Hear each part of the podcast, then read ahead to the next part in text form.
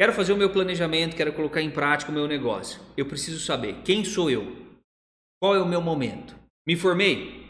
Estou formado já e pretendo trabalhar com consultoria? Ainda estou estudando? Qual é o seu momento? Essa é a primeira pergunta que você precisa responder.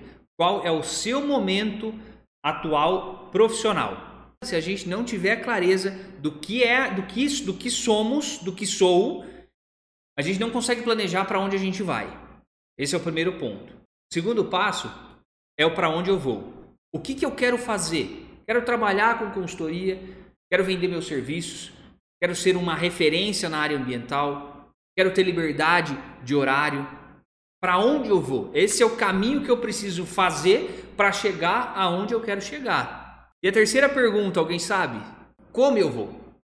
De que jeito eu vou? De que jeito eu vou começar?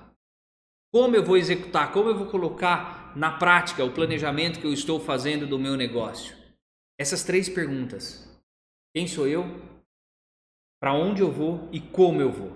São as três perguntas mais importantes.